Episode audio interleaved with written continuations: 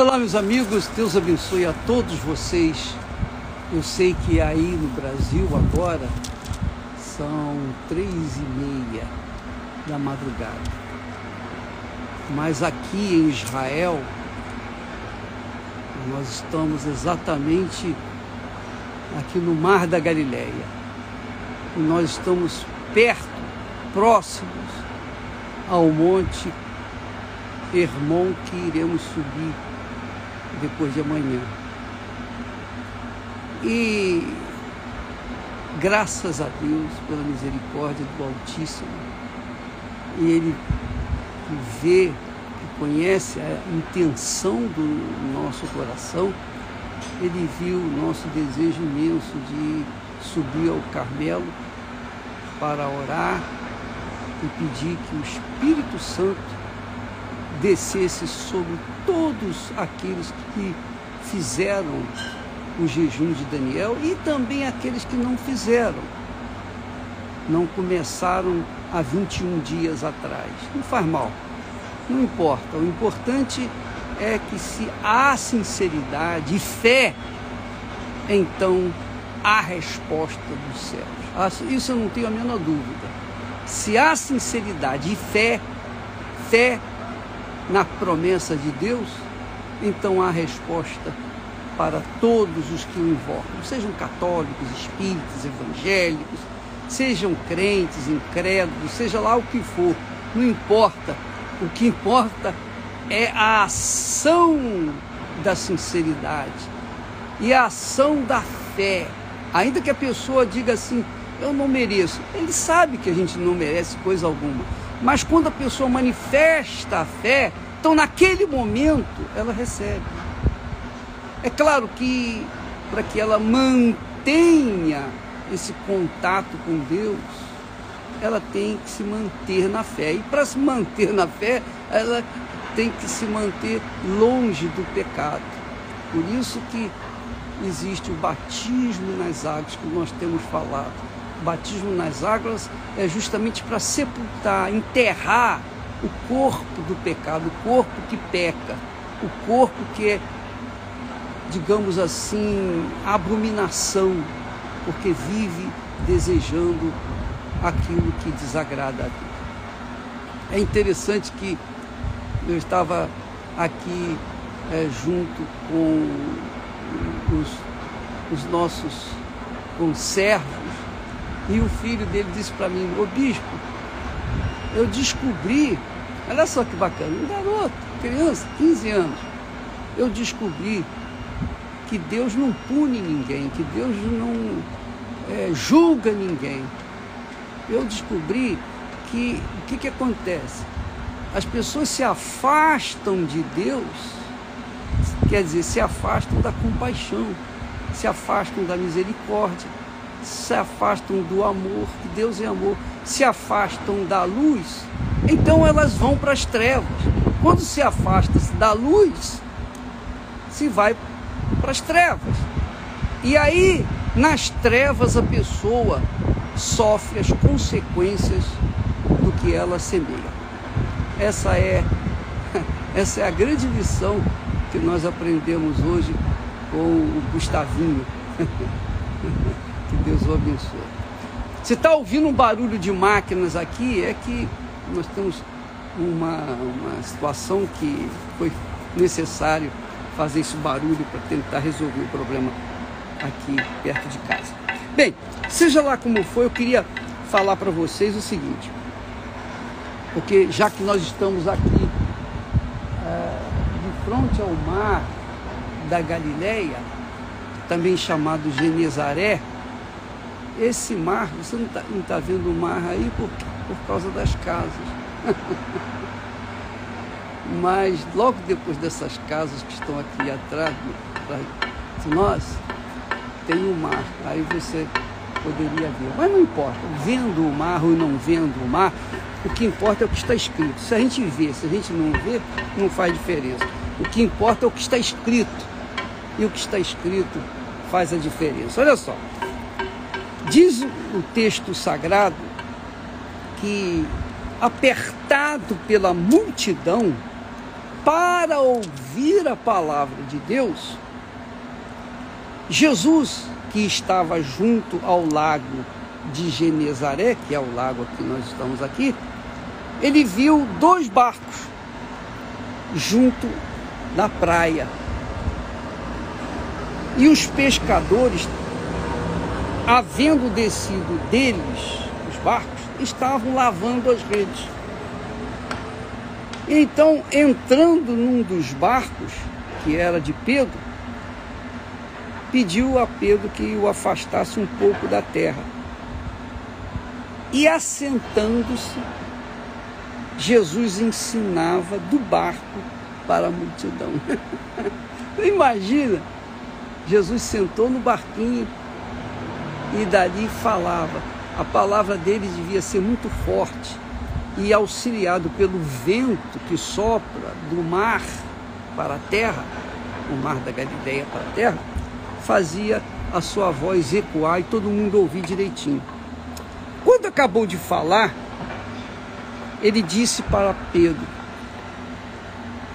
Lança ao alto mar as vossas redes para pescar.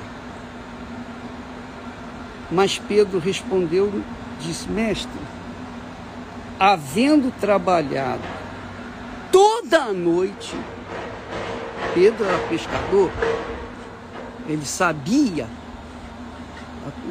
o tempo do peixe, ele sabia a hora de se pescar. Ele trabalhou a noite toda, que é a melhor hora de se pescar.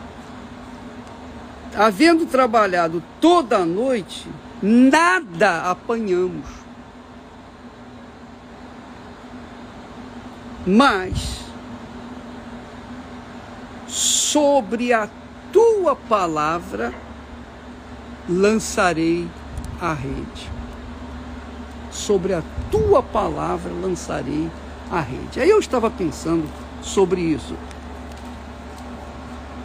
Você sabe que naquele tempo, esse lago de Genezaré era o ganha-pão dos pescadores, do povoado que estava aqui, não dos pescadores, de todo mundo. Com os peixes aqui no lago de Genezaré, eles pagavam seus impostos, que eram obrigatórios ao governo romano. Com o lago de Genezaré, os peixes, eles sustentavam suas respectivas famílias. Então, o lago de Genezaré era a fonte de vida de todos os povos, de todas as pessoas que estavam vivendo aqui à beira desse lago, que é o Lago da Galileia, chamado Mar da Galileia. Pedro trabalhou a noite inteira, não ganhou nada, não pescou nada. Mas quando Jesus disse, lança a rede em alto mar, do lado direito, e Pedro obedeceu, ele obedeceu a palavra de Jesus. Presta atenção, meu amigo, minha amiga. Jesus disse: lançai as vossas redes. Senhor, nós trabalhamos a noite inteira, não pescamos um peixe. Mas sobre a tua palavra, eu vou fazer lançar as redes. Porque, de acordo com os meus conhecimentos, de acordo com as minhas forças, eu não ganhei nada. Mas eu vou desprezar minha capacidade, minha força, vou desprezar a, a minha condição de pescador, vou desprezar tudo e vou lançar as redes sobre a tua palavra. O que que isso faz a gente entender? Faz a gente entender que quando a gente depende, coloca a vida na dependência da palavra de Deus, a palavra pronunciada, a palavra escrita de Deus, então o que o que era impossível para nós se torna possível porque é a palavra de Deus. E a palavra de Deus não volta vazia. Não pode voltar vazia. A palavra de Deus é o caráter de Deus, a honra de Deus. E por causa disso, ela não pode voltar vazia. Então, os céus, a terra, os mares, os peixes, a terra, tudo tem vida, tudo ouve, tudo, tudo que existe nesse mundo é capaz de ouvir a palavra do Criador de todas as coisas. Então, sobre a tua palavra, Senhor, eu vou lançar as redes. e diz o texto que, lançando ele as redes, pegou tanto peixe, tanto peixe, que teve que pedir gente para vir uh, ajudá-lo a colher, porque o, o barco estava indo a pique, de tanto peixe que tinha. Imagine você, minha amiga, meu amigo, você não tem muitos conhecimentos bíblicos, você não tem capacidade, você não teve oportunidade de se formar, você não teve oportunidade é, política, ninguém te ajudou na vida, você não teve ninguém por você, você tem uma pessoa assim isolada, rejeitada, excluída da sociedade. Você é aquela criatura, talvez esteja me assistindo de dentro de uma cadeia ou num hospital, numa clínica, em casa, ou debaixo de um viaduto. Seja você o que for, não importa a sua condição, a sua condição física. O que importa é a sua cabeça. Se você coloca a sua cabeça na palavra de Deus, se você obedece, obedece, obedecer aqui na cabeça. Você obedece a palavra do Senhor Jesus, então as suas redes vão se encher, vão ficar super, hiperlotadas de peixe. Você vai ganhar o pão nosso de cada dia com fartura. Você vai viver uma vida diferenciada da vida que vem vivendo. Aliás, é o que Deus promete. Ele promete dizendo assim: vereis outra vez a diferença entre o justo e o perverso, o ímpio.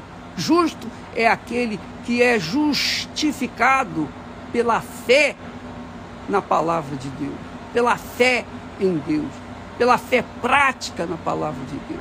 Então essa pessoa se torna justa quando a gente manifesta a fé na palavra de Deus, obediência à palavra de Deus, então nós somos justificados diante de Deus. Quer dizer, somos merecedores, tornamos-nos merecedores de tudo aquilo que ele promete na sua palavra. Então, quando você crê nessa palavra, mesmo que você não mereça, você passa a merecer porque você crê, você acredita, você toma atitude, você obedece. E essa é a fé da Igreja Universal do Reino de Deus. E é por isso que nós vamos subir no Monte Hermon para que o Espírito de Deus venha transformar a sua vida, fazer transfigurar não só o seu rosto, mas toda a sua vida. Nós vamos nessa fé, em nome do Senhor Jesus, e você é o nosso convidado. Deus abençoe a todos vocês e até amanhã. Amanhã nós vamos falar mais a respeito, vamos ver se conseguimos um, uma, uma localização aqui dentro de casa, porque eu estou em quarentena, então nós vamos procurar um lugarzinho aqui mais perto de casa que possa você ter acesso à visão do mar da Galileia. Deus abençoe e até amanhã, em nome do Senhor Jesus. Amém.